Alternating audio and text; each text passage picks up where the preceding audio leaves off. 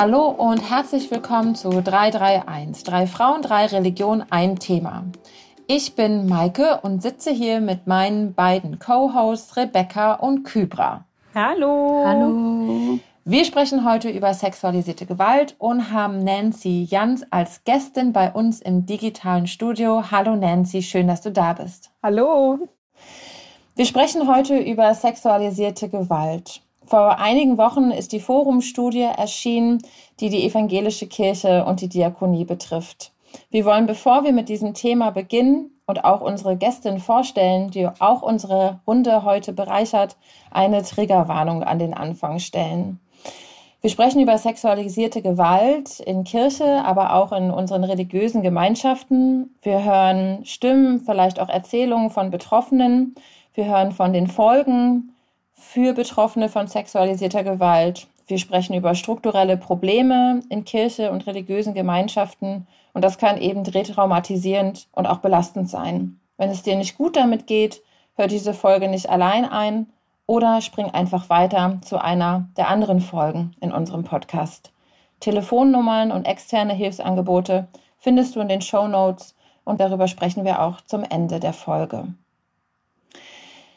Ja, der Schwerpunkt unserer Folge liegt heute auf der Forumstudie der Evangelischen Kirche, eine Studie zu sexualisierter Gewalt in der EKD und Diakonie. Die Studie ist Ende Januar erschienen und wir haben als Gästin zu diesem Thema heute Nancy Jans. Sie ist Sprecherin der Betroffenenvertretung im Beteiligungsforum, ein Forum von Betroffenen und kirchlichen Beauftragten in der EKD. Und unser Thema hat einen deutlichen Schwerpunkt heute, einen deutlichen evangelischen Schwerpunkt. Und trotzdem ist es uns wichtig, unsere Reichweite, unseren Podcast zu nutzen, genau darüber zu sprechen. Und ich danke auf jeden Fall euch beiden, Rebecca und Kybra, dass ihr diesen Raum hier heute gebt. Ach, gerne doch. Danke, dass du überhaupt ähm, das mitgebracht hast und vielen, vielen Dank, Nancy, dass du heute dabei bist. Ja. Wir wollen dich auch gleich direkt ins Boot holen. Nancy, wie schön, dass du da bist, aber stell dich doch gerne nochmal selber vor. Wer bist du vielleicht? Wo lebst du? Wie und wo arbeitest du? Das mache ich total gern. Vielen Dank, dass ihr mich eingeladen habt. Ähm, das freut mich total. Ähm, ich lebe in Bremen mit meiner Familie, bin 44 Jahre alt und arbeite auch in Bremen in der bremisch-evangelischen Kirche, bin dort Inklusionsbeauftragte, also ja zuständig für alle Fragen von Inklusion in Gemeinden und gesamtkirchlichen Einrichtungen, arbeite aber eben auch als Heilpraktikerin für Psychotherapie mit Traumaschwerpunkt. Ähm, das heißt, das Thema sexualisierte Gewalt und Gewalt ist auch ähm, in, in meiner Praxis immer wieder Thema.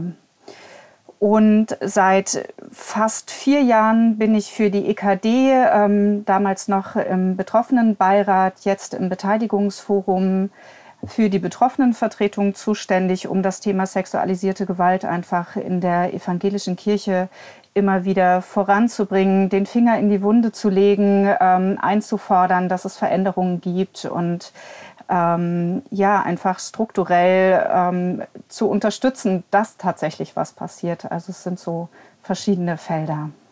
Bevor wir weiter thematisch einsteigen, muss ich natürlich kurz reingrätschen, denn die aufmerksamen Hörenden da draußen wissen sicherlich, dass ich eigentlich ursprünglich auch aus Bremen komme und mit 19 Jahren den Norden verlassen habe für die Hauptstadt. Ähm, aber natürlich schlägt mein Herz ähm, für die Weser und für Bremen und für den Norden, für die steife Brise. Ich habe mir überlegt, dass es sicherlich gut wäre, bevor wir diese Begriffe auch klären. Ich kann mir vorstellen, Rebecca und Kypra, für euch ist sowas wie Forumstudie, Beteiligungsforum, Betroffenenvertretung, irgendwie so EKD, Landeskirchen, worüber sprechen die eigentlich? Ja, ja. Das sind halt so evangelische, kirchliche ähm, auch Begriffe.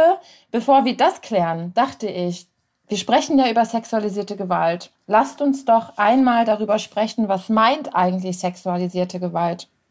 Das Problem aus meiner Sicht oft ist ja, dass der Strafbestandteil, der das be beschreibt, dieses Wort, also was darunter verstanden wird unter einem juristischen Aspekt, ist sehr anders, als was zum Beispiel Betroffene definieren. Und ich, also aus meiner feministischen Warte würde ich halt sagen, dass die Betroffenen die Definitionsmacht hat. Aber es ist halt in unserem juristischen System nicht deckungsgleich damit. Das ist jetzt natürlich sehr abstrakt, aber es ist immer so ein Problem, den ich, ähm, das mir sozusagen auffällt. Und ein anderes ist halt, es gibt ja auch noch einen anderen Begriff. Also wir sagen ja gerade sexualisierte Gewalt und nicht sexuelle Gewalt. Äh, und das ist ja auch, ich weiß gar nicht seit wann das ist, aber für mich ist es was relativ Neues, dass es diese, diese mhm. Veränderung gibt von der, von der Wortbenutzung oder von der Begriffsgeschichte. Und ich weiß da nicht hundertprozentig, so ganz kann ich keine super tolle Antwort geben, aber es geht ja darum, sexualisierte Gewalt gibt den Fokus nochmal auf die Gewalt und dass die Form davon halt ja. diese Komponente hat. Und sexuelle Gewalt hört, wird sich so anhören, als wäre es Teil einer Sexualität. Und es geht ja eher um diesen Machtmissbrauch tatsächlich. Ja, ich glaube, dass der Fokus bei sexualisierter Gewalt dann darauf liegt, dass sexuelle Handlungen instrumentalisiert werden, um Macht und Gewalt auszuüben. Und dann gibt es nochmal einen Unterschied auch zum Begriff Missbrauch oder sexuellem Missbrauch. Ich glaube, dass das ähm, genau häufig diese drei Begriffe auch diskutiert werden und dass es da auch unterschiedliche Interpreter oder Schwerpunkte gibt. Und ähm, ein Punkt, den haben wir auch in unserer Folge bei Machtmissbrauch thematisiert, ist die Kritik am Wort Missbrauch, der dann eben suggeriert, dass ähm, es einen rechtlichen oder erlaubten Gebrauch gäbe und an einem Menschen. Und das gibt es ja eben nicht. Wir sprechen von sexualisierter Gewalt hier in dieser Folge. Aber Nancy, deine Expertise zu dem Begriff. Ähm, ich finde, ihr habt das total gut äh, zusammengefasst. Ne? Und ähm, im, im evangelischen Kontext haben wir uns irgendwann für den Begriff sexualisierte Gewalt entschieden, weil es eben ganz viel um Machtmissbrauch ähm, geht. Das, das wird später ja dann, wenn wir über die Forumstudie auch nochmal sprechen, deutlich, wie viel Machtmissbrauch in diesen Strukturen eigentlich schon vorhanden ist ähm, und dadurch ähm, ja sexualisierte Gewalt einfach begünstigt wird. Also dass ähm, ähm, dass die Strukturen so viel möglich machen, dass Täter, und an der Stelle müssen wir an der Stelle fast, braucht man nicht gendern, weil der Großteil ähm, eher männlich äh, gelesene Täter sind. Ähm, also, dass, dass wir da einfach Strukturen vorfinden, die diese Gewalt begünstigen. Ich würde auch für die Hörenden da draußen nochmal einmal umschreiben, was sexualisierte Gewalt alles umfasst, weil ich bekomme relativ häufig die Anfrage, ja, was bedeutet das denn jetzt alles? Und sexualisierte Gewalt umfasst Sprache, also auch sprachlich kann sexualisierte Gewalt ausgeübt werden, auch Blicke, Gesten und Mimik, Berührung hin von in Anführungsstrichen Grapschen, ähm, den Klaps äh, auf den Hintern bis hin zu schwerer, massiver körperlicher Gewalt. All das umfasst sexualisierte Gewalt. Und es ist ganz wichtig, dass all das mit hineingenommen wird. Und jetzt ähm, werde ich kurz einmal persönlich. Äh, ich bin auch Betroffene von sexualisierter Gewalt und das alleine zu sagen und das öffentlich zu schreiben, ich habe Stunden darüber nachgedacht, ob ich die Berechtigung habe, das zu schreiben, weil bei mir keine schwere, massive körperliche Gewalt stattgefunden hat, aber sprachliche Gewalt, Berührungen. Ähm, und schon alleine diese Situation darin festzustecken, zeigt mir halt, wie schwer das ist, darüber zu sprechen und wie sehr wir selber oder ich in diesem Fall das auch internalisiert habe, mir steht das nicht zu, stell dich nicht so an. Ähm, genau, vielleicht das nochmal so auch als Hintergrund. Ähm, ich weiß, dass das viele Menschen in meinem Umfeld, viele Frauen, auch Flinter-Personen teilen, ähm, sexualisierte Gewalt erlebt haben. Also viel, viel, vielen Dank. Ich finde, das braucht einen enormen Mut. Vielen Dank für die Überwindung und fürs Teilen und überhaupt für so eine Studie, weil ich finde, Menschen, ähm, Frauen schweigen meistens auch, damit das irgendwie, weil man sich irgendwie unwohl in der, in der eigenen Haut fühlt oder weiß ich nicht, weil, weil man irgendwie denkt, dass das sollte jetzt nicht in die Öffentlichkeit kommen, aber gerade das sollte auch in die Öffentlichkeit kommen, dass es dann eben einen Stopp findet, dass es eben die, die, ähm, Aufmerksamkeit gewinnt und aber auch den anderen Betroffenen Mut schenkt.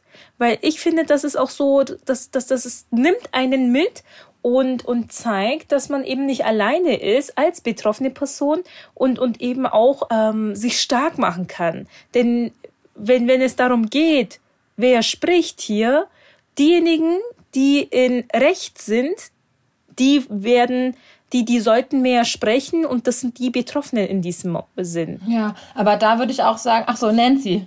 Ja, ich finde das nochmal spannend, Maike. Ähm, vielen Dank für deine Offenheit da an der Stelle. Und gleichzeitig hast du was gesagt, naja, kann ich das eigentlich sagen, wenn es jetzt irgendwie gar nicht so schwerwiegend ist? Ne? Ich setze das mal in Tüdelchen. Ne? Ja. Aber das ist ja eben auch ein gesellschaftliches Bild. Das ist so en vogue und ähm, ich, äh, ich stelle das gerade bei, bei jungen Menschen einfach fest, die sagen, ja, für mich ist es nicht selbstverständlich, irgendwie unterwegs zu sein. Ich habe immer irgendwie die Kopfhörer raus, wenn ich aus der Bahn aussteige. Oder wenn ich durch den Park gehe, dann habe ich eine geballte Faust oder den Schlüssel in der Hand. Und das ist so selbstverständlich. Ähm, und also wir sind damit konfrontiert tagtäglich aber wenige sprechen tatsächlich darüber. Ne? Ich habe eine Tochter, die ist 25, die haben, ähm, alle Mädels sind miteinander vernetzt und äh, wissen ähm, über, über Handy, wo wer ist und ob die gut zu Hause angekommen sind.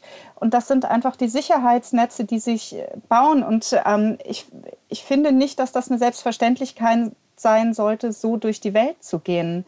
Aber solange eben dieses Bild besteht, naja, sexualisierte Gewalt oder Missbrauch ähm, ist erst in den schwersten Formen ähm, so schlimm, dass dann gehandelt wird. Ähm, also da gibt es so ein Ranking, was ich einfach völlig ähm, unpassend finde. Ja, vor allem, weil ich was, also diese Normalisierung von Sexualisierung von auch gerade jungen Frauen zum Beispiel, finde ich erschreckend und sollte nicht existieren und sollte nicht normalisiert werden, aber es ist komplett normalisiert. Also wie oft hört man, ja, der meinte das nicht so, reiß dich mal zusammen oder aber ist dir irgendwas Schlimmeres passiert? Und ich finde, wir sollten wirklich absehen von dieser Sprache, weil ich finde, sobald man sich selber unwohl fühlt, und ich glaube, wir kennen alle dieses Unwohlgefühl, was Nancy ja auch beschrieben hat, gerade mit dem Nachhausegehen und diesen ganzen Sicherheitsmaßnahmen, die man dann so im Hinterkopf rattern hat, das ist das ek also ich finde, das ist einer der ekligsten Gefühle. Und nur weil wir jetzt schon gerade drüber reden, mhm. bei mir schnürt sich alles zu. Und das ist aber auch mein Alltag, also und ich finde, das ist super wichtig, dass dass wir das ansprechen und einfach sagen, das ist eine Normalität, die einfach nicht normal sein sollte. Jetzt sind wir schon irgendwie mitten ähm, eingestiegen und das zeigt vielleicht auch, wie viel es auch zu besprechen und auch zu sagen gibt und aufzuzeigen gibt. Jetzt wollen wir aber noch einmal auf die Forumstudie ähm, eingehen. Nancy, kannst du uns da draußen und zum Beispiel auch Rebecca und Kybral, die nicht into evangelische Kirche sind, offensichtlich und auch Hörende da draußen mit hineinnehmen, was ist eigentlich die Forumstudie? Ja, die Forumstudie ist eine Studie, die aus verschiedenen Teilprojekten besteht. Und ähm, ich sage mal, die Hauptfrage war an diese Studie, was sind denn eigentlich evangelische Spezifika, die sexualisierte Gewalt begünstigen?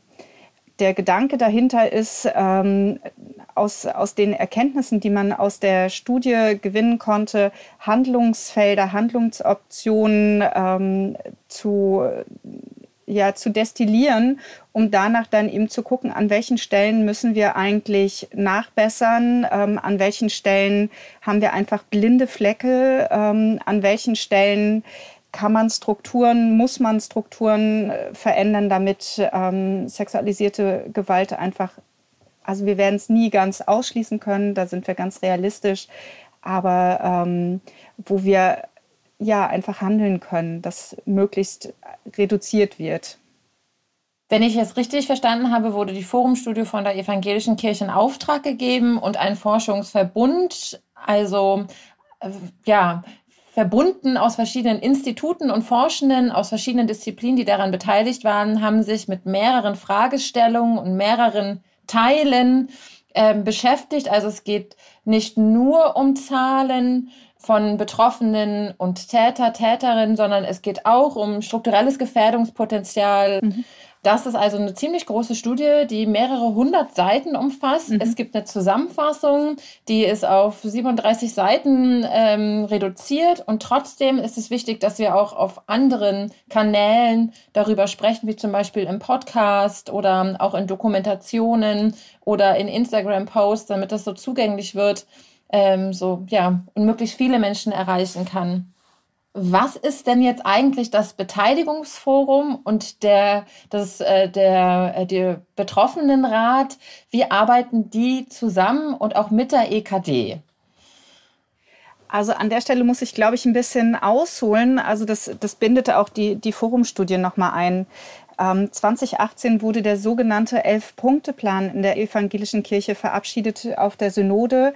Und in diesem Elf-Punkte-Plan, wie man sozusagen ähm, aktiv gegen sexualisierte Gewalt vorgehen kann, sah man vor in Zusammenarbeit mit der UBSKM, der unabhängigen Beauftragten sexuellen Kindesmissbrauchs der Bundesregierung, ähm, da zu schauen, wie können Beteiligungsstrukturen ähm, eingesetzt werden. Und da war ein Punkt, den betroffenen Beirat, ähm, der die Kirche und damals noch nicht so viel Diakonie berät das heißt, es gab kirchliche Beauftragte, ähm, die das Themenfeld ähm, bearbeiten sollten und wir haben beraten.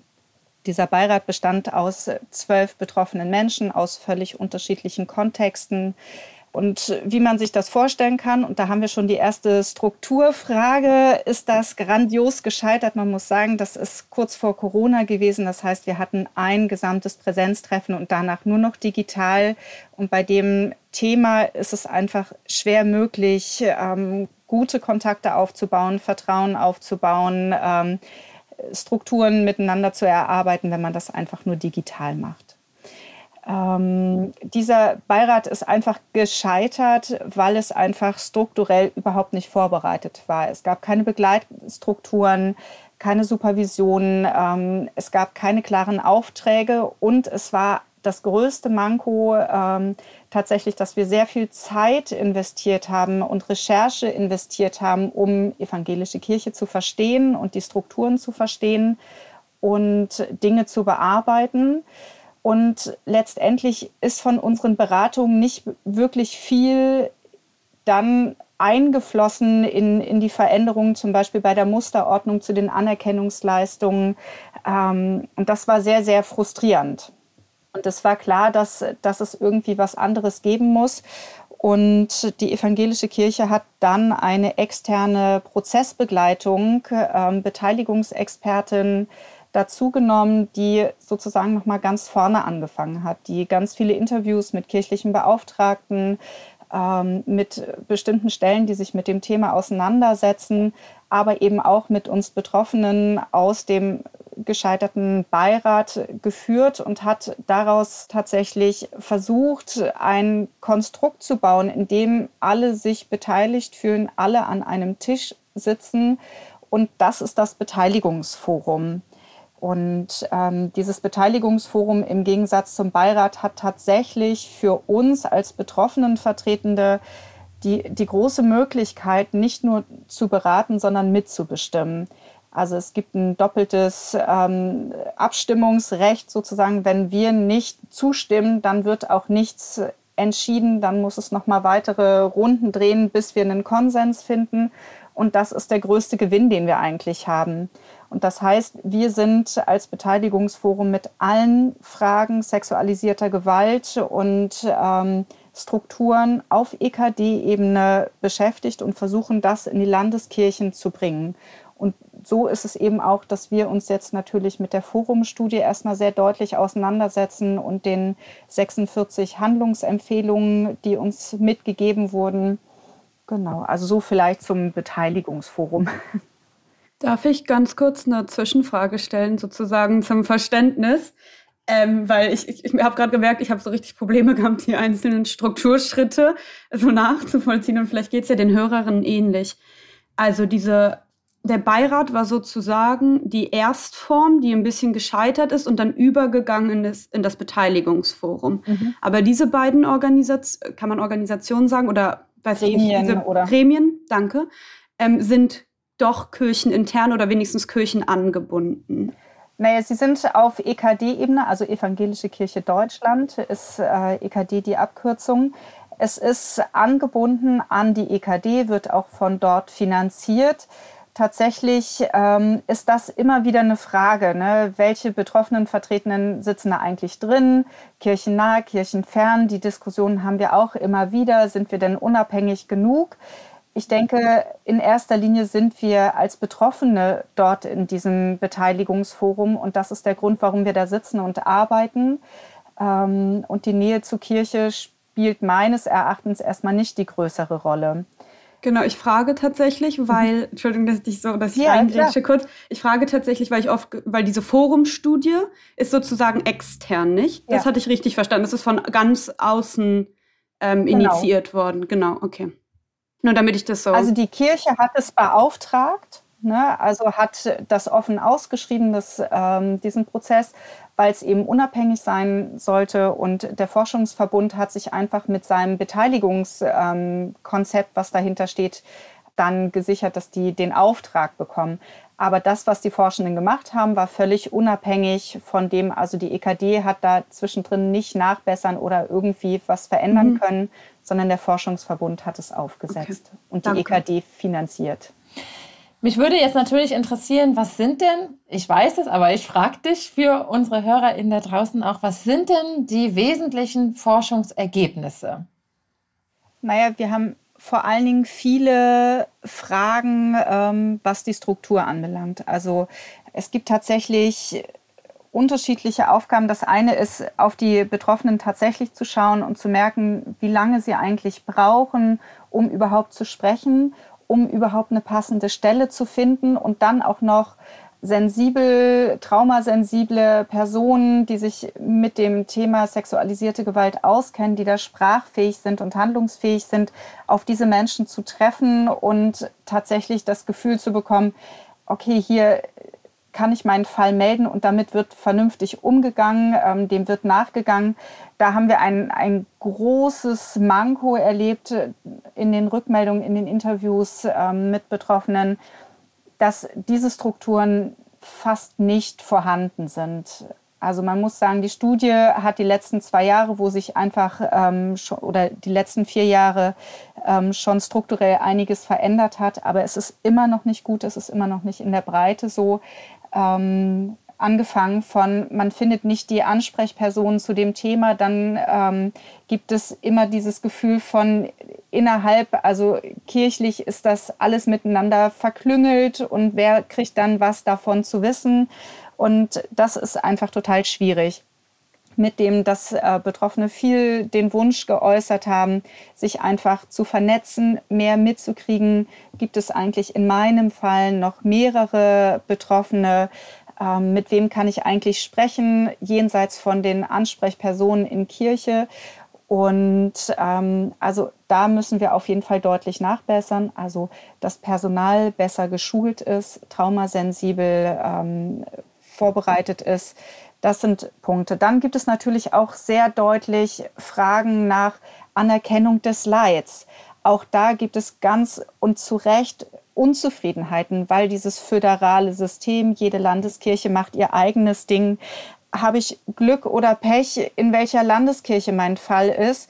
In der einen bekomme ich eine Pauschale von 5000 Euro in Anerkennung meines Leids und in einer anderen wird individuell entschieden, welche Auswirkungen dieses Leid für mich hatte. Und das kann nicht sein. Und das wird zu Recht angemahnt von vielen Betroffenen, gerade auch Betroffene aus dem diakonischen Kontext, die tatsächlich einfach nur eine Pauschalleistung gekriegt haben, wo wir häufig auch Menschen haben, ähm, die in sozialen Schwierigkeiten haben, die vielleicht keine Ausbildung machen konnten, für die einfach keine Systeme da sind. Ne? Ähm, das ist auf jeden Fall so. Und dann haben wir natürlich auch ähm, die Frage nach Kultur neben Struktur. Also dieses, wie evangelische Kirche sich darstellt. Also das ist nochmal eine ganz andere Frage. Ne? Ähm, wir haben es jetzt in der Presse immer mal wieder gehabt, dieses, wir sind ja die bessere Kirche, weil wir sind so liberal, wir sind so offen und bei uns ist so viel mehr möglich. Wir haben viel mehr Frauen ähm, im höheren Dienst. Das hat die Forumstudie uns sehr deutlich gezeigt, dass das überhaupt nicht, nicht hilfreich ist, sondern eher im Gegenteil. Ähm, wir sind da eher auf so Harmoniesucht, also würde ich es jetzt einfach mal sagen, ne? alles soll irgendwie schnell und gut geregelt sein. Und es wird schwierig an der Stelle, wo Betroffene sagen, nee, ich bin unzufrieden mit dem, was ihr mir anbietet. Und nein, ich möchte nicht als erstes vergeben. Und nein, ich möchte ähm, gegen den Täter äh, oder Täterin vorgehen und ich möchte, dass ihr euch kümmert. Und ne, also an der Stelle, wo es unbequem für die Institutionen wird, das haben wir an vielen, vielen Stellen. Ähm, wird es eben auch Betroffene, die als NestbeschmutzerInnen oder als ähm, sie kehren der, der Kirche den, den Rücken zu oder wollen ja nur zerstören und mit denen möchte man dann nicht zusammenarbeiten oder da einfach angemessene Lösungen finden. Ja, ich würde gerne einmal auf das Selbstbild meiner Kirche eingehen. Ich empfinde das auf jeden Fall so, einmal im Bereich von sexualisierter Gewalt. Ähm, ich habe das selber erlebt, dass zuständige Personen gesagt haben, bei uns treten erst Fälle von sexualisierter Gewalt auf, seitdem es Präventionsbeauftragte gibt. Vorher war das gar kein Thema. Ähm, noch 2018 hat der ehemalige Ratsvorsitzende Wolfgang Huber gesagt, die evangelische Kirche ähm, ist einfach weniger anfällig für Missbrauch, hat er in diesem ähm, Interview gesagt. Und, und, das zeigt ganz deutlich, ähm, was das Selbstbild der Kirche ist. Und zwar genau das, was du gerade geschrieben hast. Wir sind in Anführungsstrichen die bessere Kirche. Ich meine auch, dass die Forumstudie ganz deutlich zeigt, dass der Zölibat ähm, nicht der Faktor ist, der sexualisierte Gewalt oder der alleinige Faktor der sexualisierte Gewalt begünstigt, sondern es macht ja ganz deutlich, sexualisierte Gewalt pa passiert in der evangelischen Kirche und zwar in allen Arbeits- und Lebensbereichen, also im Pfarramt, aber auch in Kinder- und Jugendeinrichtungen, bei Freizeiten, in diakonischen Einrichtungen und das ist ganz davon losgelöst. Ähm, da wird, glaube ich, und ich hoffe auch ein bisschen mit diesem Mythos, kann man das so nennen, Nancy, ähm, aufgeräumt. Naja, ich, also Mythos trifft es vielleicht schon. Ne? Ich glaube, ähm, es gibt einem Sicherheit zu sagen, naja, das Zölibat könnte ein Grund dafür sein und deswegen ist das so. Und das ist ja auch ähm, gesellschaftlich, hat das ja lange getragen und gehalten. Ähm, und ich glaube, der Fall mit der Forumstudie ist sehr deutlich größer und hat auch finde ich, ähm, einen Blick in, in unsere Gesamtgesellschaft nochmal gezeigt, dass es eben nicht um Zölibat geht, sondern um Strukturen, die genau sexualisierte Gewalt begünstigen. Darf ich da vielleicht ganz kurz mal reinhaken? Und zwar wollen wir mal ausbuchstabieren, eventuell, wie diese Strukturen aussehen. Also ich könnte mir zum Beispiel vorstellen, dass es was damit zu tun hat, dass es ein generelles Macht- Ungleichgewicht gibt und oder dass man mit vulnerablen Gruppen arbeitet. Aber vielleicht könntest du dazu noch was sagen, Nancy. Also grundsätzlich hat es immer was mit Machtstrukturen zu tun. Mhm. Also sobald wir über sexualisierte Gewalt sprechen, geht es auch um Machtmissbrauch. An vielen Stellen geht es auch um Rollendiffusität. Das heißt, ähm, wenn wir als Beispiel das Pfarrhaus nehmen, also das ist ja in der Studie eben auch nochmal sehr deutlich geworden, ähm, eine Rollenunklarheit. Wann bin ich als Pfarrperson privat und wo bin ich beruflich unterwegs? Und im Pfarrhaus ist es dann oder im Gemeindehaus oft eine Vermischung dessen. Wir sind mit der Jugendgruppe unterwegs und anschließend sitzen wir bei, bei der Pfarrperson im Garten und grillen. Ja, Rollendiffusität. Oder ähm, wir sind gemeinsam unterwegs und es, es ist klar, da ist eine Krise. Ähm, dann gibt es ein Seelsorgegespräch und da drin gibt es vielleicht auch eine tröstende Berührung, ähm, eine tröstende Annäherung. Und wo an welcher Stelle werden dann Grenzen überschritten? Oder ähm, Menschen, Diakone, Diakoninnen, Fahrpersonen, die mit Jugendlichen oder jungen Erwachsenen in die Sauna gehen ja, es gibt einfach Rollendiffusität. Einerseits sagt man, ja, wir sind aber so liberal, wir sind so offen und ähm, wir haben nicht diese hohe Sexualmoral. Und gleichzeitig ist das eben sehr begünstigend, weil es nicht klar ist, wo, an welcher Stelle stehe ich hier gerade. Und für Betroffene, und da kann ich vielleicht an der Stelle persönlich werden, für mich war das auch oft unklar. Einerseits eingebunden in eine Gemeinschaft von jungen Menschen zu sein, eingebunden in die, in die Familie meines Täters, wo ich auch Patentante der zweitgeborenen Tochter geworden bin. Ähm, und gleichzeitig aber auch diese sexuellen Übergriffe zu erleben und zu wissen, also ich habe keinen Kontakt zu meiner Herkunftsfamilie, ich war damals einfach sehr allein und da neu an dieser Stelle, dieses, ähm, ich habe niemanden, mit dem ich drüber sprechen kann. Und wenn ich hier etwas sage, dann habe ich plötzlich auch keine Gemeinschaft mehr, in, in der ich gerade Heimat finde oder keine Ersatzfamilie, in der ich bin. Und das ist ein Abwägen, was ist jetzt schlimmer? Bin ich die Nestbeschmutzerin und die Böse? Und heute, viele Jahre später, ist das tatsächlich immer noch so. An der Stelle, wo ich mit meiner Geschichte ähm, an die Öffentlichkeit gegangen bin oder es gemeldet habe, passiert genau das. Ich bin die, die krank ist, die rachsüchtig ist, die nicht verzeihen kann. Ähm, und das passiert im Kleinen wie im Großen vielen Betroffenen in diesen, in, in diesen Gemeinschaften. Und ähm, deswegen dauert es häufig auch sehr lange, dass sich Betroffene überhaupt melden oder sagen. Oder wenn sie aus diesen Verstrickungen vielleicht rausgetreten sind, dann erst wird es möglich, etwas zu sagen. Ja, danke dafür, fürs Teilen und Mitnehmen auch in deine persönliche ähm, Situation. Ich würde nochmal auf deine Frage, Rebecca, antworten und nochmal den Punkt der Deutungshoheit und Deutungsmacht auch mit hineinnehmen von kirchlichen Mitarbeitern, vor allem von Fahrpersonen. Ich habe das Gefühl, dass die evangelische Kirche, oder so ist mein Eindruck und meine Erfahrung, sich selbst eben als hierarchiearm beschreiben würde. Aber ich würde sagen, die Hierarchien und die Machthierarchien sind da, aber eben versteckter. Und dass das auch Strukturen sind, die ähm, sexualisierte Gewalt begünstigen. Dadurch, dass durch das Amt der Fahrperson einfach viele äh, Punkte zusammenkommen. Geschäftsführung, theologische Deutungsmacht in Anführungsstrichen, was wird gepredigt auf der Kanzel, aber dann auch die Leitung von verschiedensten Gruppen und die seelsorgerliche Ansprechperson zu sein. Dann kommt es zu dem Punkt, den du gerade gesagt hast, Nancy, die Rollendiffusion. Das geht zusammen mit Deutungsmacht und ähm, wie sagt man das, aus, ausführende Macht. Ja.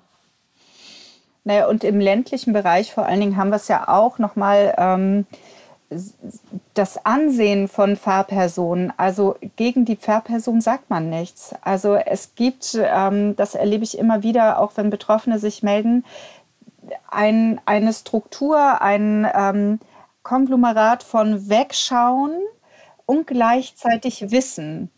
Also da, da weiß man davon, dass diese Pfarrperson auf, ich sage jetzt mal, ähm, jüngere Mädchen steht, aber sich da auch immer mal wieder verliebt. Aber es wird nicht darüber gesprochen oder einsortiert, dass das schon sexualisierte Gewalt ist, sondern es wird als Liebschaft oder so abgetan. Mm, und das begegnet uns immer wieder. Und da frage ich mich eben auch, ne, welche Strukturen haben wir da eigentlich vorliegen in der evangelischen Kirche, dass es nicht bis in jede Gemeinde klar benannt ist, wo, worum es da geht, dass das eben keine Affäre sein kann, wenn ein, ein 45-jähriger Pastor mit einer 14-, 15-jährigen Konfirmandin in eine sogenannte Liebesbeziehung geht. Also was braucht es da, damit da eine Klarheit ist?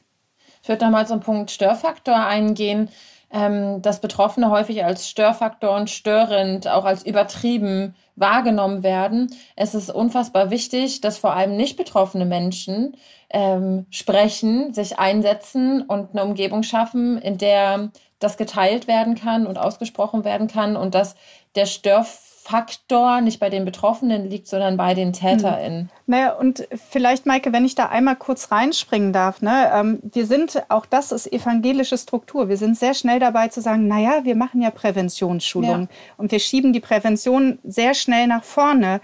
Ähm, in erster Linie geht es aber, und das ist, glaube ich, ein gesamtgesellschaftliches, wir alle sind in der Verantwortung, darüber zu sprechen, hinzuschauen und ähm, nicht Menschen unter Generalverdacht zu stellen, sondern wir brauchen alle eine Form von Sprachfähigkeit zu diesem Thema, damit ich eben auch mal eben dem Kollegen, der Kollegin sagen kann, sag mal, irgendwie kann das sein, dass das irgendwie gerade zu nah war und äh, dass man eine Reflexionsfähigkeit herstellt, ohne unter Generalverdacht zu stehen. Und da braucht es ein gesamtgesellschaftliches Hinschauen und miteinander sprechen oder das, was du zu Anfang gesagt hast, ne?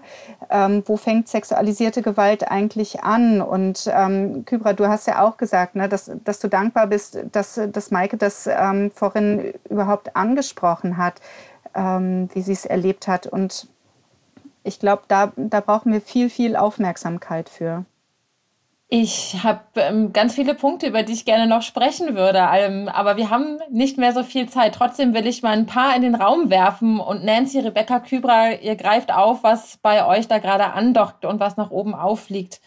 Einerseits habe ich ein, was mich ähm, bewegt hat, war, dass die Reaktion auf die Forumstudie von den meisten Menschen waren, ich bin zutiefst erschüttert, ich ahnte es nicht und das hat mich schockiert ähm, obwohl ich wusste, dass diese Reaktionen kommen. Ähm, und auch gibt es ja die Anfrage, warum passiert erst jetzt etwas? In der Beschäftigung mit feministischer Theologie lese ich in den Büchern unglaublich viel von meinen Vorgängerinnen aus den 80ern, 90ern, auch aus den 70ern. Sexualisierte Gewalt ist ein Thema auch der feministischen Theologie gewesen und ich habe das schon oft hier thematisiert, dass es noch immer ein Randthema ist und dass es nicht gehört wurde, auch mit Absicht, weil es an den Machtsäulen rüttelt und sie auch erschüttert. Und das hat mich sehr bewegt, enttäuscht, auch verletzt. Und ich meine, dass es auch für Betroffene verletzend ist, wieder verletzend ist, das zu hören. Wir sind zutiefst erschüttert. Und dann der Satz, wir werden alles dafür tun, dass das nicht mehr passiert. Und das sind für mich Floskeln, die nicht ausgefüllt sind. Also, dass das Thema schon, schon lange auf dem Plan steht, ist, ist klar. Wenn wir aber dann zurückgucken in die 70er, wo wir vor allen Dingen männliche Personen in den höheren Positionen hatten, ähm, da war das einfach kein Thema. Und ich muss an der Stelle auch echt ganz böse sagen, ähm, es fing ja ähm, 2010 oder 2011 mit dem Canisius-Kolleg an. Da waren es dann die männlich betroffenen ähm, Jungen ähm, so wo ich denke, ja, plötzlich gibt es da eine Aufmerksamkeit. Und da frage ich mich, wieso da erst, während die, die Frauen schon viel vorher gesagt haben, hey, hier gibt es aber dauernd und ständig. Und das war so eine Selbstverständlichkeit, dass, dass das bei Frauen so ist. Und ähm, also das ist etwas, was mich erschüttert, dass es erst da zum Thema wurde. Und diese Erschütterungsrufe, ähm, ich kann sie auch tatsächlich nicht mehr hören. Jeder, jede, die sich mit dem Thema irgendwie auseinandersetzen, können eigentlich hochrechnen, ähm, dass, dass das überall so ist. Also ich glaube, in, in, in Kirche hat man einfach nochmal diese hohen Werte und Moralvorstellungen und der Fall ist einfach nochmal deutlich tiefer als es vielleicht in der Schule oder im Sportverein oder ähm, dann vor allen Dingen der größte, das größte Feld ist ja der familiäre Bereich, wo wir sexualisierte Gewalt erleben. Ähm, also, und ich glaube, man kann an der Stelle niemandem wirklich recht werden. Also die einen brauchen diese Erschütterungsrufe und brauchen die Zusagen, da passiert was, und andere können es schon gar nicht mehr hören. Also ich glaube, man kann es einfach nicht, nicht gänzlich richtig machen. Vielleicht das würde mich auch noch interessieren, weil vorhin hattest du, glaube ich, irgendwie gesagt, es gab so Handlungsanweisungen oder Empfehlungen von dieser Studie. Ähm, was wären denn so Beispiele daraus, was jetzt als wirklich gemacht wird? Also, weil ich finde immer sagen, wir machen alles, damit nichts mehr passiert, ist so Schall und Rauch und so gar nicht greifbar.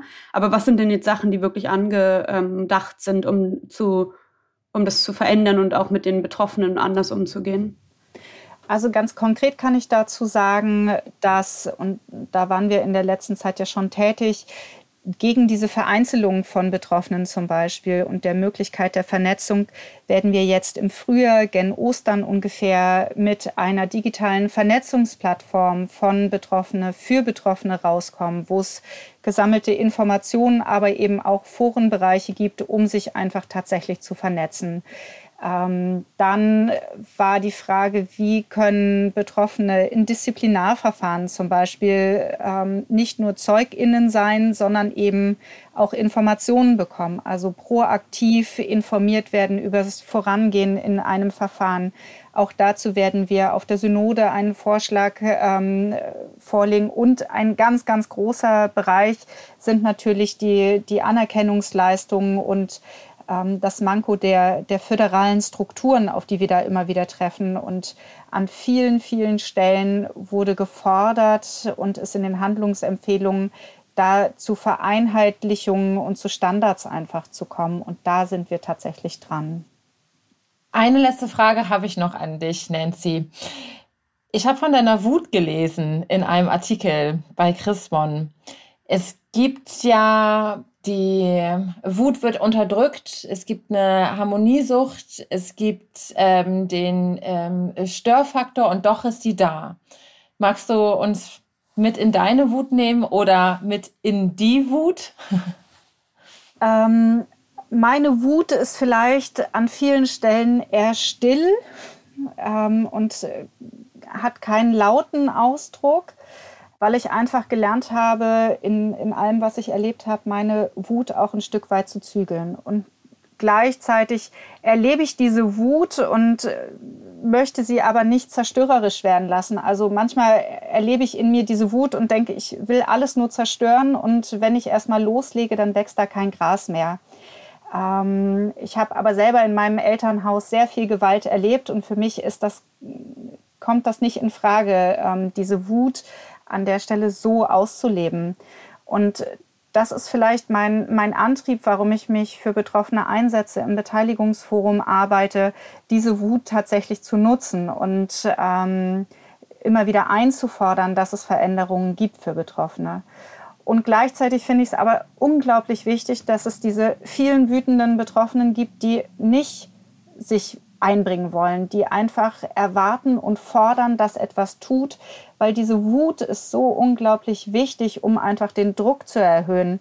Ohne diese Wut und diesen Druck von Betroffenen hätte sich wahrscheinlich in evangelischer Kirche immer noch nichts getan. Das ist im katholischen Kontext genauso. Und ähm, Wut ist einfach eine unglaublich lebendige Kraft. Und die zu nutzen, ähm, finde ich einfach wichtig. Ich finde auch ähm, sehr wichtig, weil Wut ist ja, wird ja oft als negatives Gefühl wahrgenommen. Und ihr hattet vorhin über die Harmoniesucht in der ähm, evangelischen Kirche gesprochen.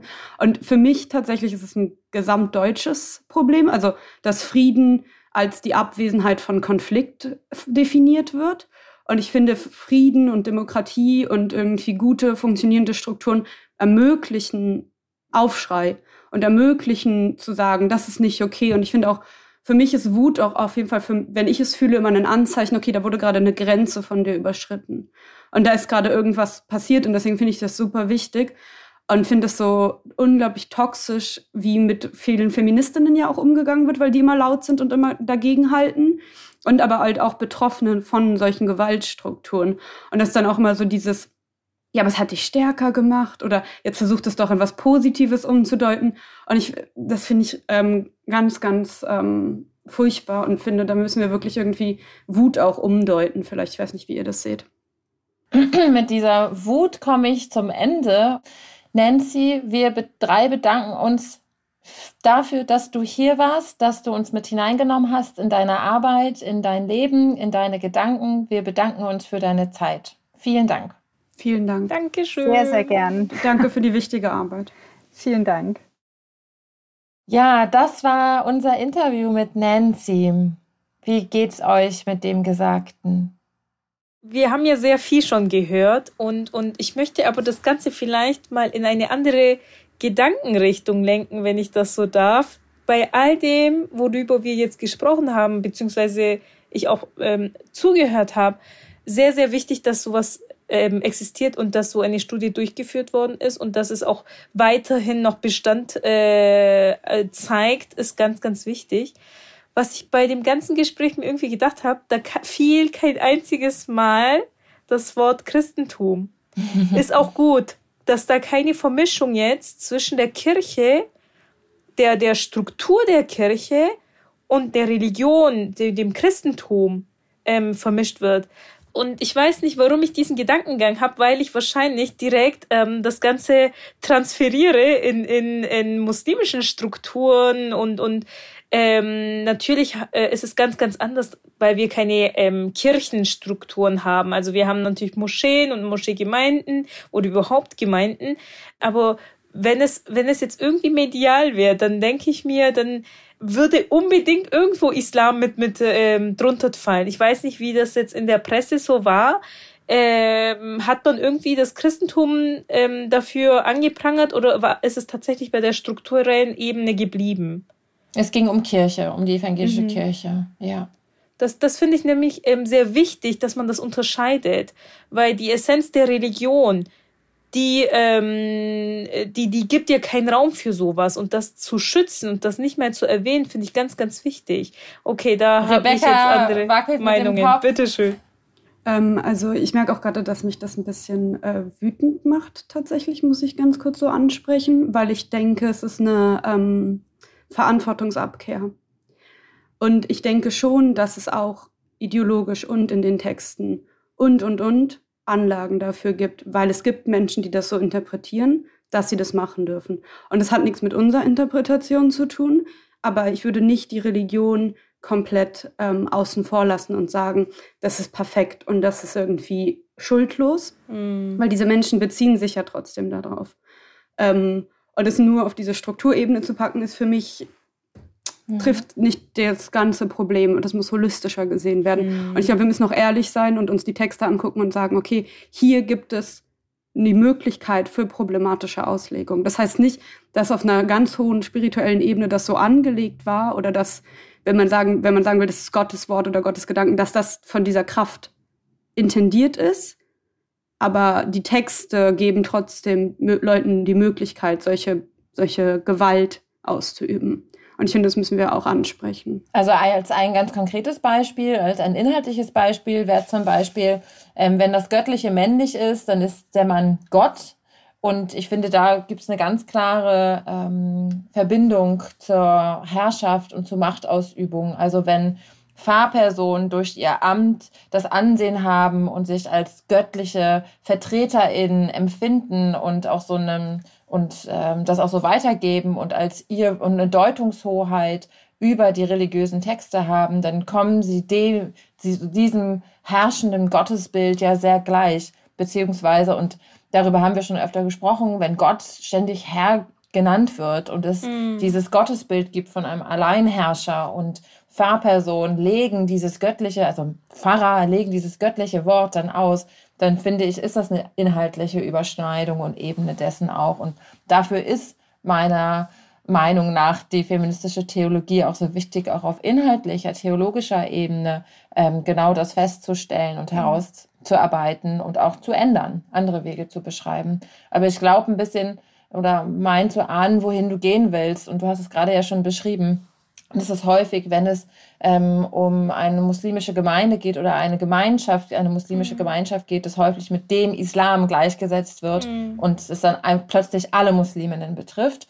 Und in diesem Fall ähm, ging es jetzt um die evangelische Kirche und doch gibt es da auch mhm. eine, und die sehe ich auch, Rebecca, eine Verbindung ähm, zum Inhalt. Ja weil die Struktur sich ja auch ableitet. Ne? Die Struktur leitet sich auch aus dem Inhalt und aus der äh, Theologie ab oder aus, aus den theologischen Begründungen und es gibt wogleich äh, andere.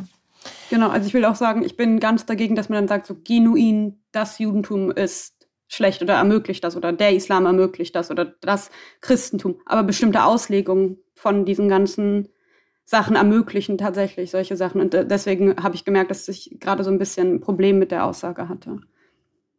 Hybra, du hast gerade schon gesagt, wie es dir mit dem Geredeten und mit dem Besprochenen ging. Wie ging es dir, Rebecca? Ähm, ja, also ich finde es einfach wichtig, dass darüber geredet wird und ich fand auch das sehr bereichernd, diese Unterhaltung. Ähm, aber es ist natürlich, ich finde es einfach so ein ekliges Thema und ähm, also mir wird auch physisch einfach, mir wird schlecht. Auch obwohl wir jetzt nur über, auf so einer abstrahierten Art und Weise darüber geredet haben und ja keine, keine spezifischen Taten oder so beschrieben haben. Und ähm, es ist halt einfach so traurig, weil man es halt überall findet. Also du findest es auch bei uns. Wir hatten ja auch schon mal eine Folge äh, zu Machtmissbrauch in den Religionen, wo ich über die Causa Homolka Bomhofer gesprochen habe.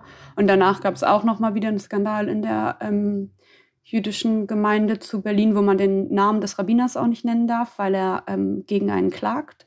Und das ist wirklich auch so ein Machtmissbrauch und sexualisierter Missbrauch über mehrere Jahre von vielen, vielen ähm, Personen, die ja auch zeitlich über eine Spanne hin ähm, missbraucht hat und sexualisierte Gewalt ausgeübt hat. Und es ist, ähm, mich macht das wirklich wütend und aggressiv und widert mich einfach so an, dass Leute sowas tun. Also ich verstehe auch wirklich einfach nicht, wieso man sowas tut und wie man sowas tun kann. Und dass es Leute dann immer still, also versuchen unter den Teppich zu geben, äh, zu, zu fegen, genau. Bei uns gibt es dann immer das, ähm, es gab diesen Skandal über diesen Rabbiner, wo ich den Namen nicht nennen darf. Ähm, und dann wurde immer wieder gesagt, das wäre Lashon Hara. Also Lashon Hara ist ähm, eine Sache, die man nicht tun soll.